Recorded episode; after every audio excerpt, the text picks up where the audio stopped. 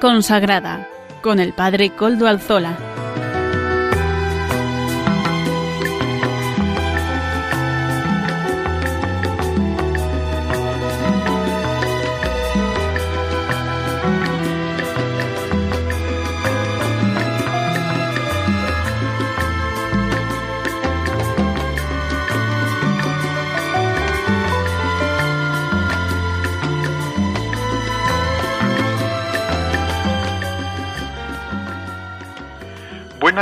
Hermanos, amigos y oyentes.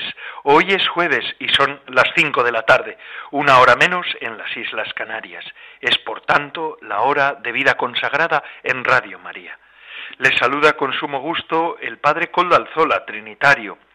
Como de costumbre, hoy también emito desde mi Algorta, querida, Vizcaya. Iba a decir natal, pero es que no nací en Algorta, nací en otro pueblo de Vizcaya, pero no en Algorta y además les escribo, les hablo desde la parroquia del Santísimo Redentor, de los Padres Trinitarios.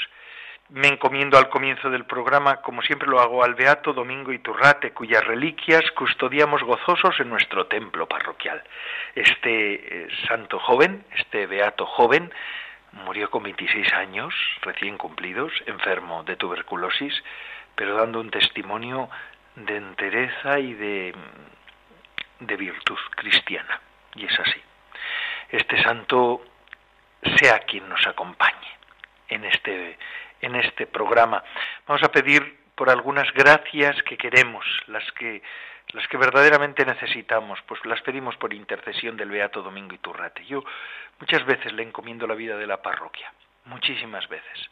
Me pongo ante su urna, suelo pedir por la parroquia, por las gentes, y también pido ahora, eh, no estoy muy lejos de la urna, el estudio, mini estudio que, tengo montado aquí en mi casa, está al lado, está contiguo al templo parroquial, pues pido también al Beato Domingo que verdaderamente interceda por todos nuestros oyentes, los que ahora están escuchando Radio María. Sé que algunos son, de ustedes son enfermos, algunos tienen alguna situación particular, Todas estas se las encomiendo al Señor por medio del Beato Domingo Iturrate. Como intercesor ponemos al Padre Domingo Iturrate, al Beato Domingo Iturrate, a este santito de Dima, a este santito que fue un santazo. Vamos a pedírselo. ¿eh? Así que Él como intercesor. Saludo a quienes nos están ayudando en el control en Madrid, mm, a Juan Manuel. Gracias por su servicio. Podemos emitir una vez más esta semana. Hoy, día 16 de enero de 2020, estamos ya en el tiempo ordinario. Vamos allá a prepararnos para celebrar la semana de oración por la unidad de los cristianos, del 18 de enero hasta el 25 de enero, fiesta de la conversión de San Pablo. Durante estos días, en todas las diócesis del mundo, se organizan distintas celebraciones ecuménicas y también Radio María se une cada año al octavario de oración. Este año podrán acompañar a Radio María en la oración de cada día a las 7.45 de la tarde, después de las vísperas, de la oración de vísperas. Así que una cita de oración durante el octavario de oración por la unidad de los cristianos en Radio María, a las 19.45, es decir, a las 7.45 hora de la península. Y paso a presentar los contenidos del programa de hoy. Comenzamos dando voz a los pastores de la Iglesia, como lo hacemos siempre. Hoy contamos con la colaboración del cardenal don Aquilino Bocos, y continúa, el, cardenal continúa hablándonos de la vocación de las vírgenes consagradas al hilo de la instrucción Ecclesiae Sponse Mago sobre el Ordo Virginum. Hace ya tres años casi, el 7 de febrero, fue secuestrada la religiosa colombiana Gloria Cecilia Narváez en Mali, de las hermanas franciscanas de María Inmaculada.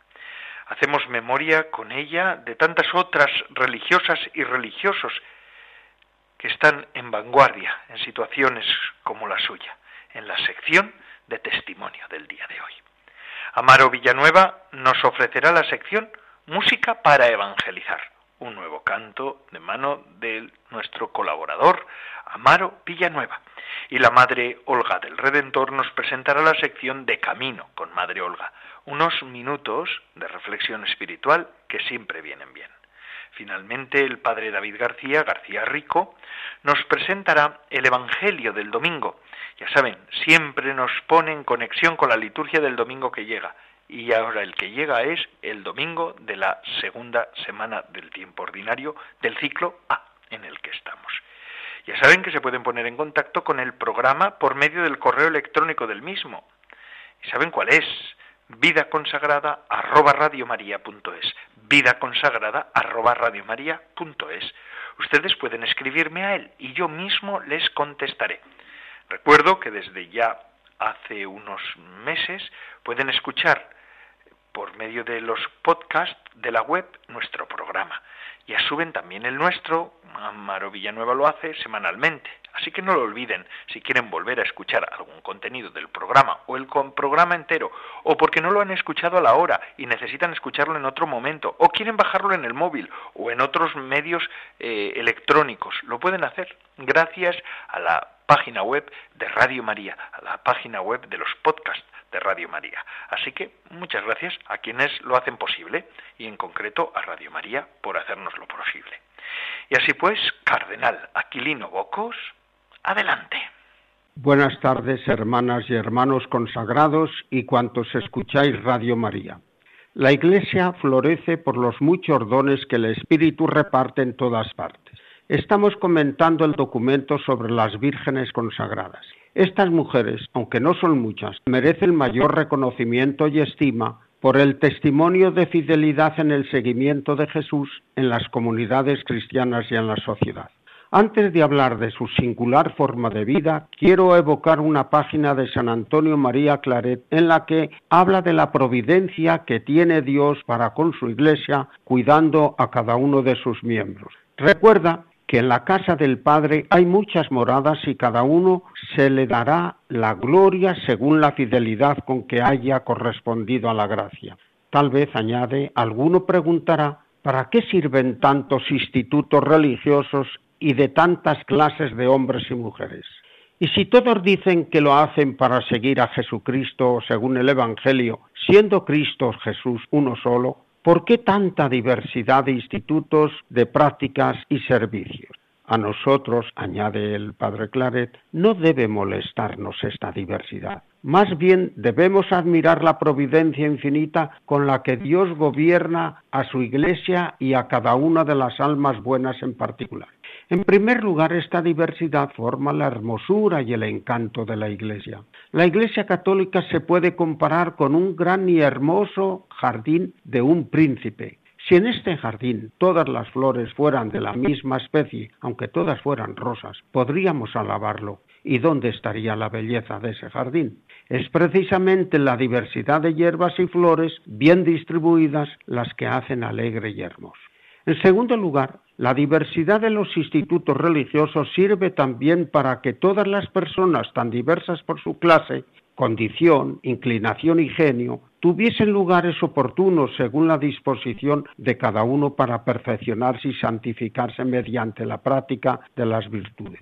Este texto es antiguo, es de 1869, pero es actual. El concilio llegó a decir, ya desde los orígenes de la Iglesia hubo hombres y mujeres que se esforzaron por seguir con más libertad a Cristo por la práctica de los consejos evangélicos y cada uno según su modo peculiar llevaron una vida dedicada a Dios, muchos de los cuales bajo la inspiración del Espíritu Santo o vivieron en la soledad o erigieron familias religiosas a las cuales la Iglesia con su autoridad acogió y aprobó de buen grado de donde por designios divinos floreció aquella admirable variedad de familias religiosas que es tan grande y que contribuyó a que la Iglesia estuviera equipada para toda obra buena. Son muchos los hombres y mujeres de nuestro tiempo que no perciben la riqueza de la diversidad de dones en el pueblo de Dios. Piensan en categorías de eficacia, de ostentación y de poder, pero no aprecian que hay otra belleza y otra felicidad encerradas en corazones puros, sin doblez y llenos de solicitud por quienes sufren o están marginados. Este es el caso de las vírgenes consagradas que existen ya desde los primeros siglos de la Iglesia. Son mujeres inspiradas y guiadas por el Espíritu y acompañadas por sus pastores, ellas libre y generosamente y responsables, han puesto su vida en las manos de Dios y se han dedicado a la oración, a la penitencia y a la misericordia con el prójimo. Su vida consagrada en pobreza, castidad y obediencia al estilo de la vida de Jesús y su Madre María Santísima han sido y están siendo testimonios vivos de que el reino de Dios está en medio de nosotros no nos asombramos suficientemente de todas las maravillas que Dios hace a nuestro alrededor. Una de ellas es la discreta presencia de estas mujeres consagradas que viven sin ostentación, humildemente y con talante cautivador por su proximidad a los más necesitados. Viven para Dios y para los más cercanos, oran con la Iglesia, tienen como centro de referencia la Eucaristía y sintonizan y colaboran con las iglesias locales sin ser ajenas al ambiente cultural y social donde están llamadas a realizar su propio testimonio, pueden vivir solas, en familia, junto a otras consagradas o en otras instituciones favorables que hagan o que permitan realizar su proyecto de vida. Se procuran el sustento con los frutos de su trabajo y los recursos personales. Demos pues gracias por ellas y oremos para que el Señor aumente el número de vírgenes consagradas para el bien del pueblo de Dios. Y termino recitando parte de la solemne oración consecratoria de las vírgenes cristianas porque en ella, en esta breve oración, se ve quién las suscita y quién las sostiene. Mira, Señor, a estas hijas tuyas, que poniendo en tu mano su deseo de continencia, te ofrecen aquella virginidad que tú mismo les hiciste desear. ¿Cómo, Señor, un alma que vive, aun en carne mortal, podría dominar las leyes de la naturaleza, limitar la libertad de escoger lo que es lícito, elegir una vida no común y vencer los estímulos de la edad, si tú, Señor, no enciendes en ella el amor a la virginidad, si tú no alimentas continuamente este deseo y no la fortaleces en su propósito? Que el Señor bendiga a estas hermanas nuestras vírgenes consagradas y bendiga a todos los que escucháis Radio María. Buenas tardes.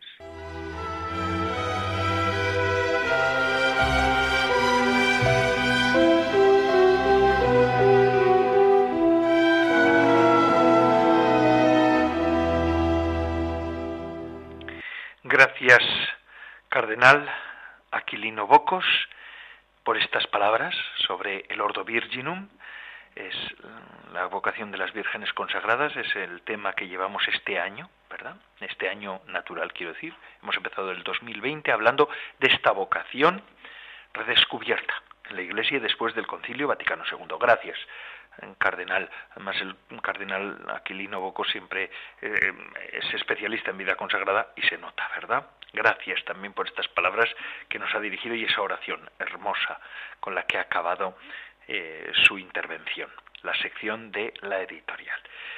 Y continuamos con nuestro programa. Hace un tiempo, la semana pasada en concreto, se me hacía una pregunta entre los varios mensajes de correo electrónico que he recibido y que contesto normalmente.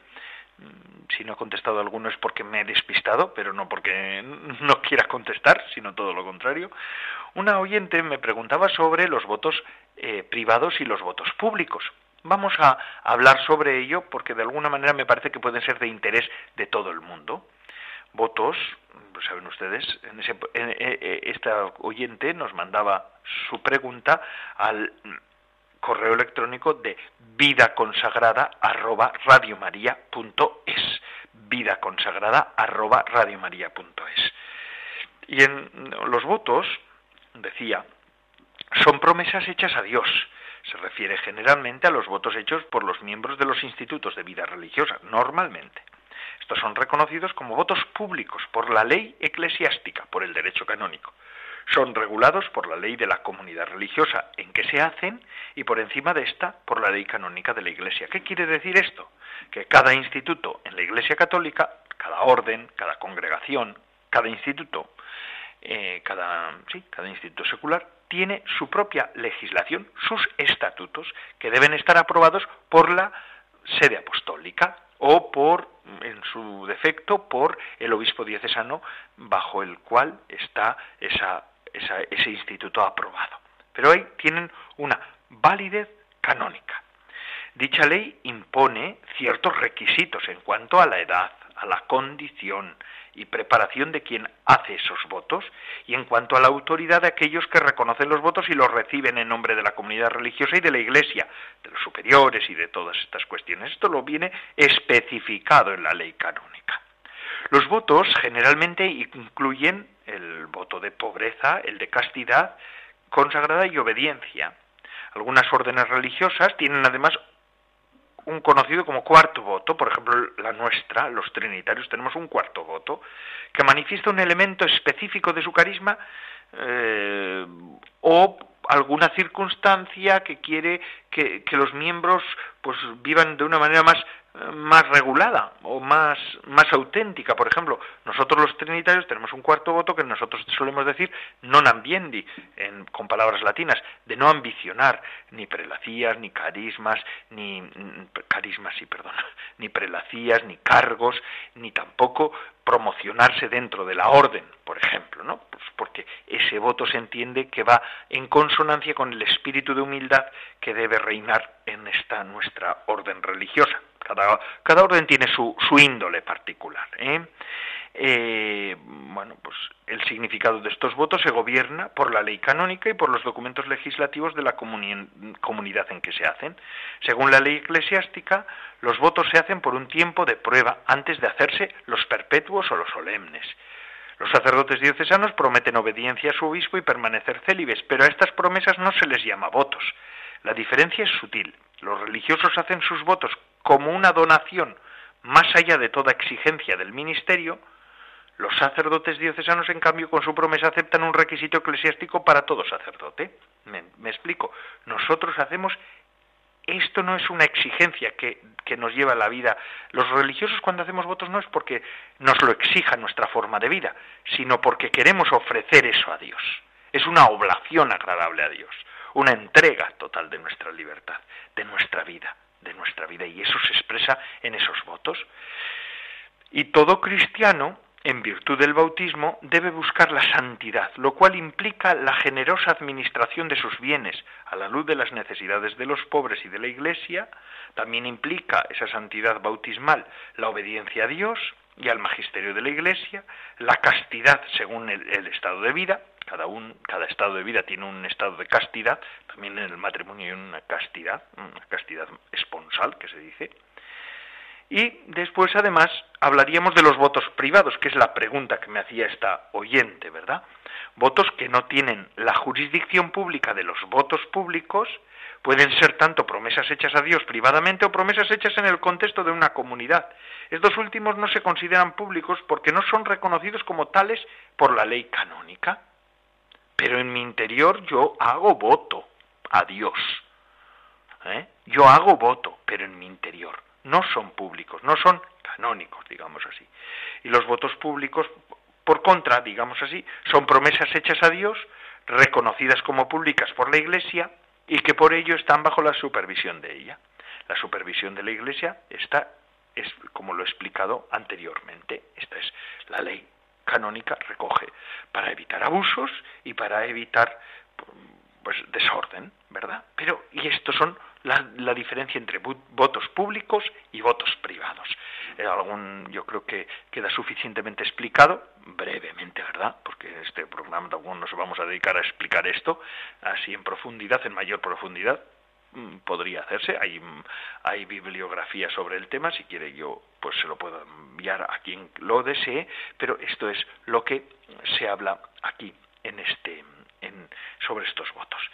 Y les decía al comienzo del programa que ya casi son tres años del secuestro de la hermana Gloria Cecilia Narváez y que hace un año que se envió la última prueba de vida de la hermana. Hagamos memoria de ella y de tantos hombres y mujeres consagrados que están en primera línea de la misión de la Iglesia por el bien de la humanidad.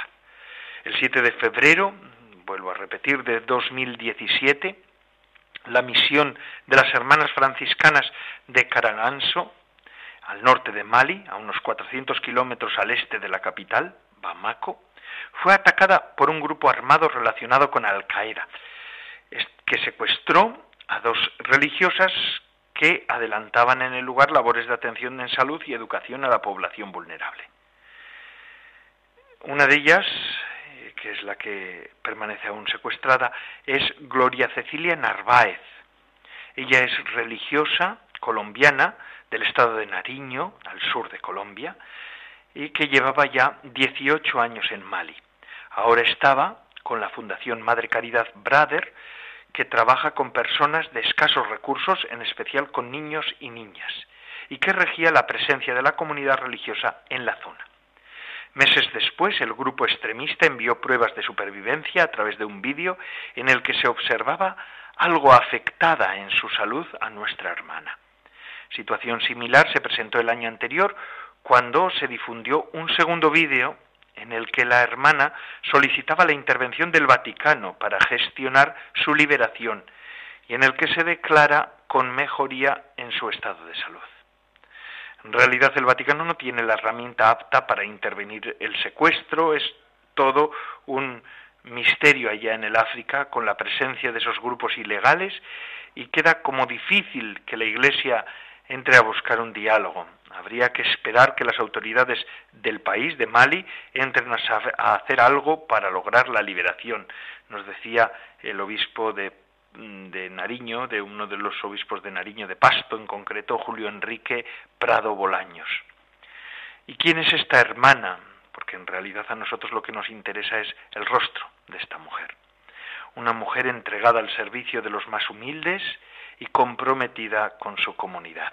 Así la describió Luz María Quinceno, provincial de la comunidad religiosa de religiosas franciscanas de María Inmaculada. La religiosa pertenece a la congregación, como decía, de las hermanas franciscanas de María de Inmaculada de Colombia y desarrollaba su labor en la parroquia de Carangaso, en el sur del país. Y hace un año ya pasó a ese otro destino no entendemos por qué o quién pudo haber cometido esto. Pues la hermana Gloria es una persona sencilla, muy alegre y humilde, dijo Luz María Quinceno, amiga de Gloria y superiora provincial de la orden religiosa en Nariño. Fuentes policiales indican que la religiosa fue secuestrada por el Frente de Liberación Macina, un grupo militante islamista que opera en la zona. La hermana sí está secuestrada por inteligencia. Creemos que es el Frente de Liberación Macina, dijo en una entrevista el director de la Policía Antisecuestro de Colombia, general Fernando Murillo, que se ha personado en el lugar. Lo único que hay es sospechas. Se cree que es posible que la monja haya sido trasladada fuera de Mali, quizá al país vecino de Burkina Faso. Creemos que se llevaron por error, que ella no era el objetivo, dice este policía las autoridades de Mali detuvieron a cuatro personas en relación con el secuestro que se encuentran bajo jurisdicción del juez antiterrorista. Según la Conferencia Episcopal de Mali, que cita medios de comunicación locales, los detenidos son el cocinero que llevaba 30 años trabajando con las hermanas, dos conductores de la ambulancia del dispensario de salud de la comunidad y un feligrés. Nuestro corazón nunca tendrá descanso hasta que la hermana Gloria no sea encontrada, ha declarado eh, la conferencia episcopal de Mali. El secuestro se ha convertido en una fuente lucrativa para grupos extremistas islámicos como Al Qaeda. Y en este, en este contexto de, de persecución de los cristianos en estos países y en otros. El Frente de Liberación de Macina está formado por los Fulani, pastores de ganado y agricultores de la zona central de Mali. Bueno, pues vamos a pedir por esta hermana, eh, esta hermana que lleva ya tres años, por equivocación, y tres años secuestrada, Gloria Cecilia Narváez, religiosa colombiana de las franciscanas de María Inmaculada. Vamos a pedir por ella, vamos a pedir también por su congregación, vamos a pedir, como no, por la iglesia en Mali, y vamos a pedir también hoy, de un modo particular, por tantos cristianos que están perseguidos en, todo el mundo. Y ahora, sin más, vamos a pasar a escuchar una canción de manos de Amaro Villanueva, nuestro colaborador. Música para evangelizar. Amaro, ¿qué nos traes hoy?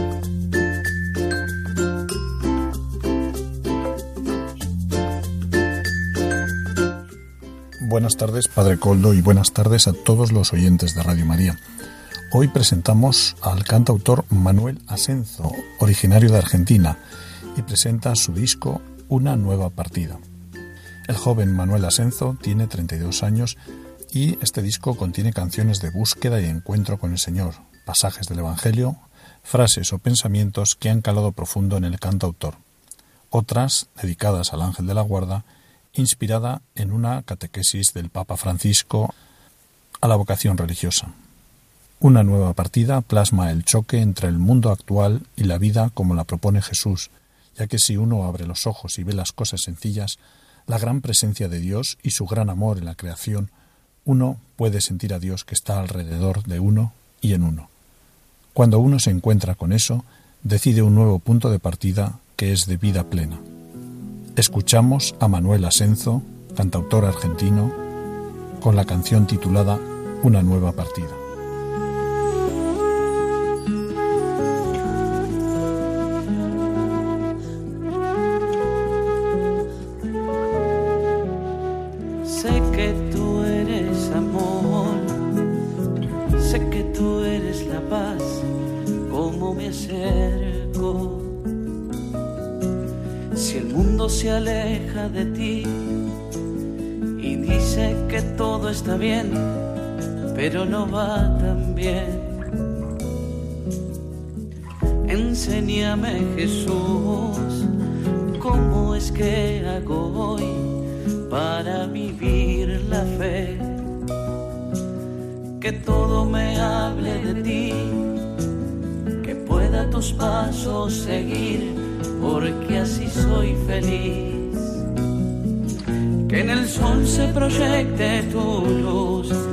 Los pájaros canten tu canto, que en los prados descansen las almas, que aprendamos a ser como hermanos y que el agua bendiga mi día, que hoy sea una nueva partida.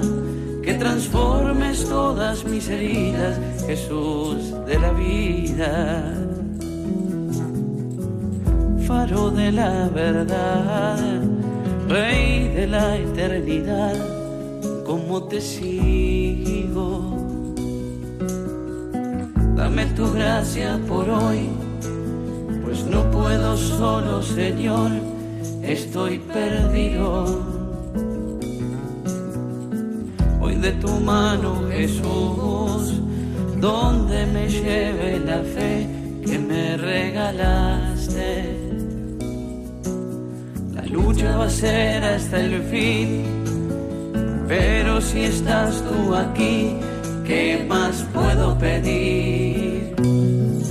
Que en el sol se proyecte tu luz, que los pájaros canten tu canto, que en los prados descansen las almas, que aprendamos a ser como hermanos y que el agua bendiga mi que hoy sea una nueva partida, que transformes todas mis heridas, Jesús de la vida. Que en el sol se proyecte tu luz, que los pájaros canten tu canto, que en los prados descansen las almas, que aprendamos a ser como hermanos y que el agua bendiga mi día, sea una nueva partida, que transformes todas mis heridas, Jesús de la vida.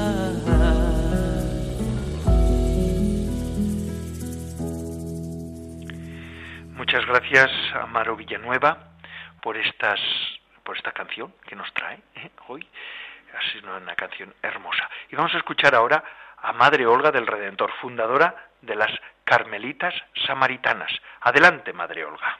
Buenas tardes, Padre Coldo y todos los oyentes del programa Vida Consagrada de Radio María. Hoy quiero centrarnos un poquito en, esto que llamamos estilo teresiano. ¿Mm? Santa Teresa nos enseña a ser monjas con un estilo propio. No se trata, como os he dicho más de una ocasión, eh, solamente de un espíritu fundacional, que también lo es, ¿no? Sino que es un espíritu que tiene que ser encarnado y configurado. Eh, el espíritu en proyecto lo tenemos que hacer vida cada una de nosotras, haciéndolo cada uno se hará comunidad y se hará comunitario el proyecto. Es importante expresarlo con formas que sean concretas y que distingan esta forma de vida consagrada de otras formas de vida consagrada. En alguna ocasión hemos hablado ya, hemos hecho alguna referencia al asunto de la identidad. Hay cosas muy concretas, eh, muy, muy concretas, que las hijas de Santa Teresa tienen que hacer y las identifican como hijas de Santa Teresa. Y otras muy concretas, pues que los hijos de Santo Domingo tienen que hacer y les identifican pues como tales. Santa Teresa introduce en la Iglesia una manera totalmente nueva de de hacer el camino de seguimiento de Cristo. ¿no? Seguir, seguir a Cristo es sin duda un, un camino. La vida religiosa es un camino. Mm, la vida religiosa, ante todo, es seguir a Cristo y hacer de esto un camino. Y Santa Teresa hace un camino nuevo, porque nos, nos muestra una nueva manera de seguir a Cristo, ¿no? De hecho, incluso ella escribe un libro que, se titula así, Camino de Perfección. Eh, para Santa Teresa, seguir a Cristo es buscar la perfección. La vida consagrada es buscar la perfección en cuanto a seguimiento de Jesucristo. Y en este estilo propio, lo más significativo es la manera de vivir la fraternidad al estilo de la santa. Eh, Santa Teresa concibe la fraternidad de una manera muy concreta y muy específica. La regla y las constituciones son una ayuda para que este espíritu no se venga abajo y no se deteriore, para que no acabe empobreciéndose y diluyéndose y desvirtuándose. Em, en las monadas primeras, capítulo segundo, número 17, nos dice Toda nuestra regla y constituciones no sirven de otra cosa sino de medios para guardar esto, el amor de Dios y del prójimo con mayor perfección. La regla y las constituciones tienen que llevar a las carmelitas descalzas, a las hijas de Santa Teresa, a amar a Dios y al prójimo con una mayor perfección. Y en realidad, la regla y las constituciones de cualquier instituto religioso nos tienen que conducir a eso, ¿no? a una mayor hondura del amor de Dios, porque concretizan el seguimiento de Jesucristo en esa manera de vida concreta. Para eso profesamos, para amar a Dios y al prójimo. Eh, si la regla y las constituciones que profesamos no nos llevan al amor de Dios y del prójimo, hay algo que está mal enfocado, algo estamos haciendo mal, ¿no? porque no tienen ni otro sentido ni otra finalidad.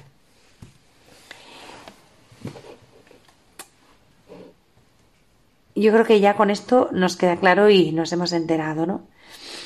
El fin de toda vida religiosa es alcanzar la caridad perfecta. Solamente eso. La caridad perfecta. De hecho, eh, si os, si os fijáis en, en, los documentos del Concilio Vaticano II, el que trata sobre la vida consagrada no se titula El perfecto silencio o la perfecta observancia o la perfecta alabanza a Dios o el perfecto seguimiento de Cristo o yo qué sé, ¿no? Habría mil posibilidades. No, no. Se titula La perfecta caridad, Perfecte Caritatis. Perfecte Caritatis es el documento del concilio que aborda el tema de la vida consagrada. Perfecte Caritatis, traducido al castellano sobre la perfecta caridad, porque el fin de toda vida consagrada, independientemente del carisma, es llegar a la caridad perfecta. y con este fin se profesa la regla en las constituciones. Luego el carisma teresiano nos tiene que conducir a la caridad perfecta, al amor perfecto de Dios y del prójimo. Esta es la finalidad de todos los carismas y por supuesto también del carisma teresiano. Existe un texto clave para entender este pensamiento de la santa sobre la nueva forma de vivir el Evangelio que ya ha puesto en marcha en San José. Eh, este texto lo tenemos al principio del capítulo cuarto del Camino de Perfección en el número uno. Dice así, ya hijas, habéis visto la gran empresa que pretendemos ganar. ¿Qué tales habremos de ser para que a los ojos de Dios y del mundo no nos tengan por muy atrevidas? Está claro que hemos menester trabajar mucho y ayuda mucho tener altos pensamientos para que nos ayuden a que lo sean las obras. Pues con que procuremos guardar cumplidamente nuestra regla y constituciones con gran cuidado, espero que el Señor admita nuestros ruegos. Que no os pido cosa nueva, hijas mías, sino que guardemos nuestra profesión, pues es nuestro llamamiento y a lo que estamos obligadas. Y aquí viene ahora lo gordo. Aunque de guardar a guardar va mucho.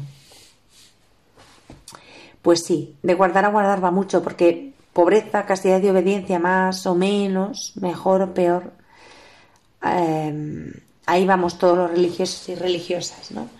Pero de guardar a guardar va mucho. No hacer las cosas de cualquier manera.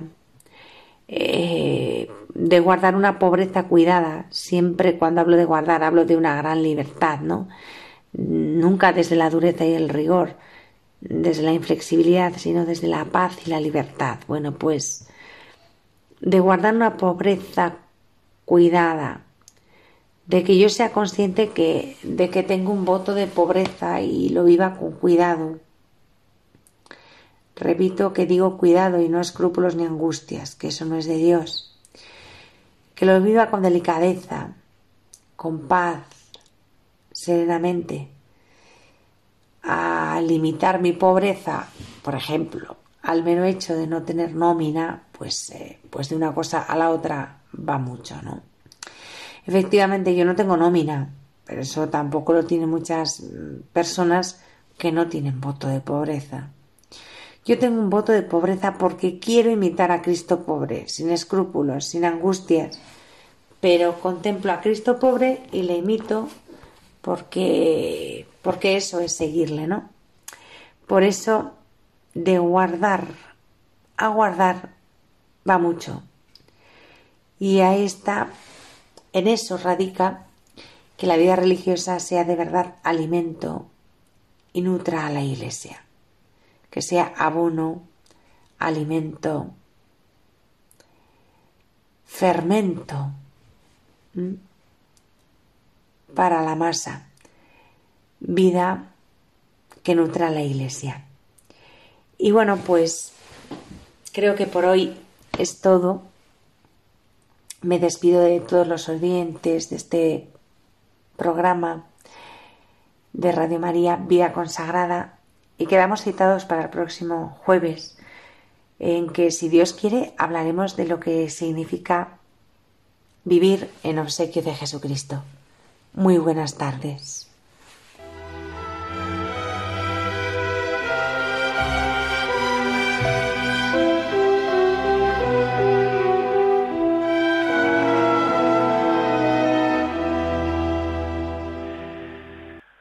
Muchas gracias, Madre Olga del Redentor, fundadora de las Carmelitas Samaritanas, que hoy, una vez más, nos ofrece estos minutos de espiritualidad que son tan interesantes. Y todo esto es gracias a Radio María, esta radio de la Virgen, la radio que nos acompaña en tantos momentos, ¿verdad? Es la radio que, que viene con nosotros. Vean cómo se le puede ayudar a Radio María. En todo corazón cristiano deben resonar las palabras del buen pastor que nos dice, tengo otras ovejas que no son de este redil. A esas también tengo que traerlas y oirán mi voz y serán un solo rebaño con un solo pastor. Y es que Jesús no quiere que ningún hombre o mujer, niño, joven o anciano, desconozca o viva lejos de su amor, y para este fin nos pide que le ayudemos. Es lo que hizo la Virgen en su visitación a Isabel, llevándole la buena noticia de que el Salvador ya estaba entre los hombres. Y lo que queremos hacer en Radio María, ofreciendo nuestras ondas al servicio de la nueva evangelización. Para ello te pedimos tu especial ayuda en este mes. Con tu oración, voluntariado y donativo puedes contribuir no solo a consolidar el proyecto de Radio María en España, sino también a su implantación en otros países más necesitados. Puedes informarte de cómo colaborar entrando en nuestra página web www.radiomaria.es. Radio María, un corazón universal a las dimensiones de los corazones de Jesús y María.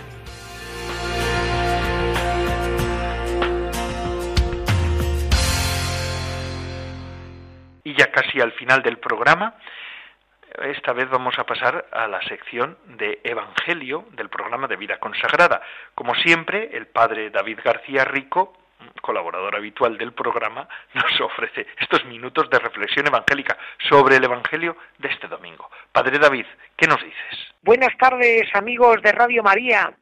Este próximo domingo la Iglesia celebra el segundo domingo del tiempo ordinario Vamos a escuchar el Evangelio de ese día que está tomado de San Juan y dice así.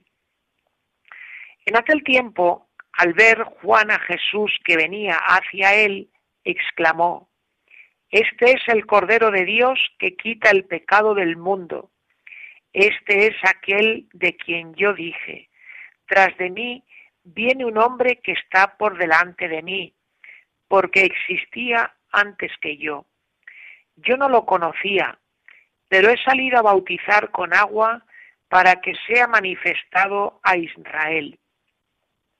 Y Juan dio testimonio diciendo, he contemplado al Espíritu que bajaba del cielo como una paloma y se posó sobre él.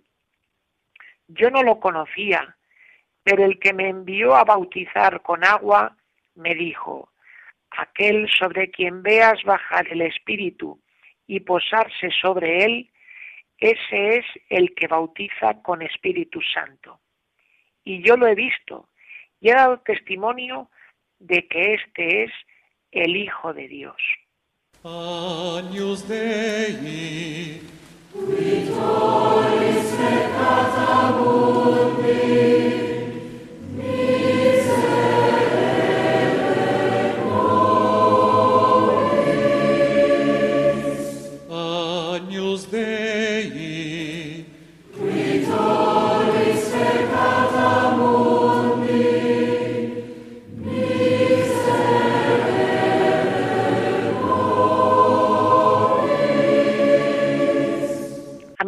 Oyentes, acabamos de escuchar un trocito del Evangelio de San Juan que es una auténtica joya. La prueba de ello la tenemos en la música que hemos escuchado después del Evangelio. Es una canción que hace referencia al texto del Evangelio. Es, la canción es el Agnus Dei, el Cordero de Dios, que en este caso está cantado por la comunidad de monjes de Tessé, y los cientos de jóvenes que semanalmente acuden a este monasterio francés, este lugar cerquita de Lyon, donde semanalmente muchísimos jóvenes van a rezar, a formarse, a convivir con otros jóvenes de todo el mundo. Créanme, si algún día tienen oportunidad, vayan a TC, les aseguro que no se arrepentirán. Bien, bueno, vamos a nuestro texto, que como les decía es de San Juan, y es muy bueno ver a la hora de hablar de un texto bíblico, pues dónde está situado, porque nuestro texto, el que acabamos de escuchar, se encuentra en el capítulo 1 del Evangelio de San Juan, en concreto en los versículos 29 al 34. Para entender lo que se nos cuenta en estos cinco versículos, pues es bueno echar una mirada a lo que está escrito un poquito antes de nuestro texto, ¿Y qué aparece? Pues que Juan el Bautista estaba desempeñando su actividad de bautizar. Entonces llega a Jerusalén a las autoridades del templo, la noticia de que este hombre está bautizando, que hay mucha gente que va a ese encuentro, que está provocando conversiones, con lo cual pues envían una embajada donde él, donde el bautista, pues para preguntarle por qué bautiza y también interesándose si él es el Mesías o todavía tienen que esperar a otro. Y en ese, en ese encuentro, pues el propio Juan Bautista se encarga de dejar bien claro de que él no es el Mesías. Bueno, pues después de todo ese encuentro, los sacerdotes, aquella embajada del templo, se marcha, se vuelve al templo y se nos cuenta que al día siguiente Juan y Bautista deben ir a Jesús. ¿Y qué dice el de Jesús? Pues una expresión que probablemente a los que vamos a misa nos suena, porque dice, este es el Cordero de Dios que quita el pecado del mundo. Que el Bautista diga esto de Jesús, pues es algo que rompía esquemas. ¿Por qué motivo? Pues porque un pueblo como era el pueblo de Israel, un pueblo dominado, que les presentasen a un Mesías como un cordero, pues no era lo que más falta les hacía. En todo caso les hacía falta un Mesías presentado como un león, como alguien fiero que sea capaz de devorar a los enemigos de Israel. Sin embargo, aquí se nos presenta como un cordero. Pero todo ello tiene su lógica. ¿Y su lógica dónde está? Pues la tenemos en lo que es eh, todo el conjunto de la Sagrada Escritura y especialmente el Antiguo Testamento. El Antiguo Testamento, tanto en el libro del Éxodo como en Isaías o en la literatura apocalíptica, pues en varios casos se recurre a la imagen del Cordero. ¿Por qué? Pues que en primer lugar vamos a tomar el caso de Egipto, cuando eh, Dios manda eh, que los israelitas antes de salir maten un cordero, celebren la Pascua y unten las jambas de las puertas con la sangre del cordero. Con eso que se conseguía, pues protegerse ante el ángel exterminador. Luego, el hablar de un cordero ya nos está hablando de la liberación de Dios, tiene resonancias con la salida de Egipto del pueblo de Israel. Y luego está el caso de Isaías y de la literatura apocalíptica, que nos dicen que el futuro Mesías vendrá como un cordero. ¿Qué pasa con los corderos? Pues que el cordero de por sí es manso, es el contraste con la agresividad, con la violencia. Y un cordero, pues es aquel que puede dejar en evidencia las fieras, porque la fiera se da cuenta de que es muy fiera en contraste con la mansedumbre del cordero. Y cuando una fiera se da cuenta de ser tan fiera, pues comienza a mansarse, dice, uy, uy, uy, estoy pasándome de la raya. Luego se nos dice que ese cordero quita el pecado del mundo. Aquí, ¿a qué se refiere con el pecado? Pues al hablar del pecado se refiere a la lógica de la violencia, del abuso, de arrasar, de humillar, de maltratar. Cristo, con su presencia, con su salvación, pues nos libera de vivir con esa agresividad, nos hace fijarnos en Él como Cordero. De hecho, cuando nosotros vamos a la Eucaristía, como les decía antes, eh, al llegar el momento de, acercarnos a comulgar, el sacerdote dice, este es el Cordero de Dios que quita el pecado del mundo. ¿Esto por qué se dice? Pues nos está indicando que acoger al Cordero, comulgar a aquel que se presenta como el Cordero, pues transforma nuestra vida porque hace que empecemos a copiarle, a parecernos más a él, a aceptar su lógica y su forma de ser.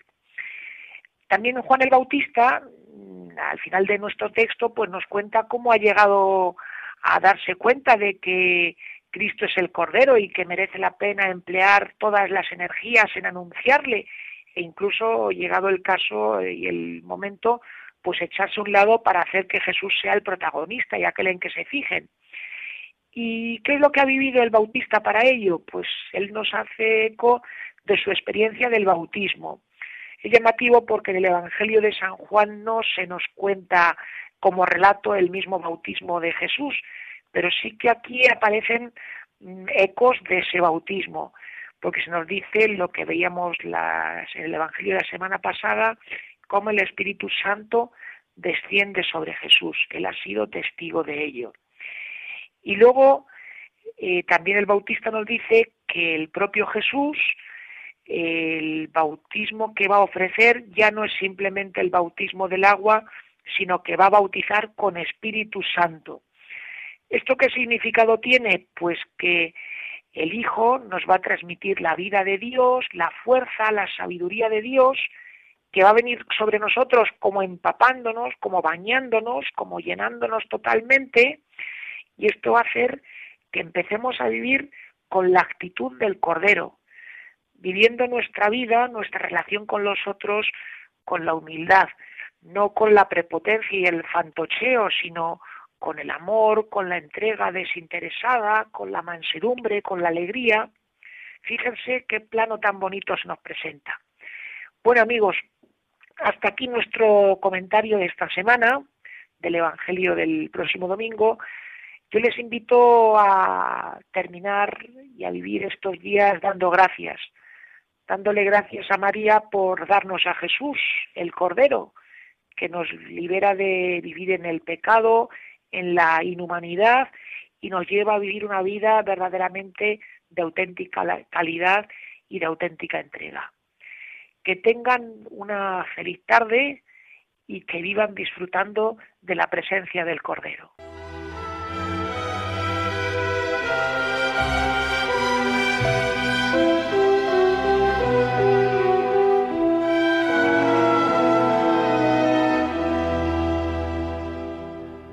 Muchas gracias, Padre David García Rico, eh, por estos minutos sobre el Evangelio del domingo. Gracias de corazón. Gracias por ser colaborador habitual del programa de Radio María, este programa que lo estamos haciendo todos, el programa de vida consagrada. Ya saben ustedes, si quieren escribirme y hacerme más preguntas, vidaconsagrada@radiomaria.es.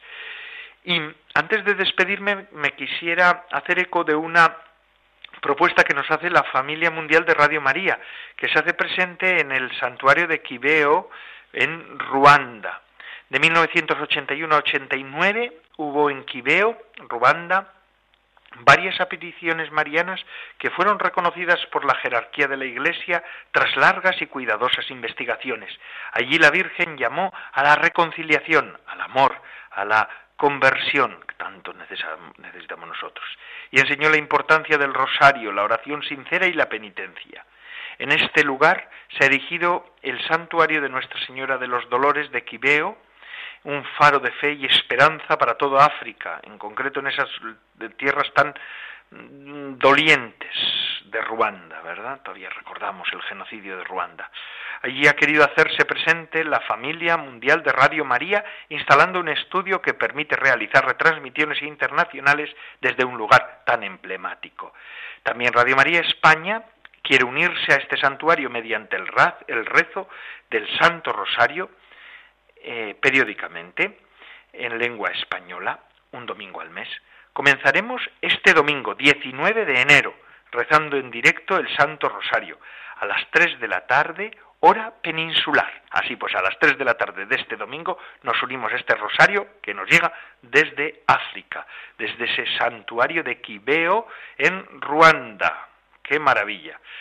Y ya sin más me quiero despedir. Ya desde hace un tiempo saben ustedes que contamos con la ayuda de Amaro Villanueva, nuestro colaborador, y él hace la sección semanal de música para evangelizar, pero además nos sube los podcasts de este programa. Ya tienen el suyo, no lo olviden, si lo necesitan pueden ir a la página web de Radio María, gracias a Amaro Villanueva y a Radio María. Y así, pues se nos ha acabado el programa de vida consagrada. Gracias a todos por vuestra mm, por vuestra fidelidad. ¿eh? Y gracias. Es una gozada contar con todos vosotros, con todos ustedes. Son la razón de ser de nuestro programa y la de todos los programas de Radio María. Ahora les dejo con la hora feliz, el espacio dedicado a los más pequeños de la casa. Y además, Radio María no para. Se despide de todos ustedes, Padre Coldo Alzola, Trinitario. Recen por mí, yo lo hago por ustedes. Hasta la semana que viene, si Dios lo quiere.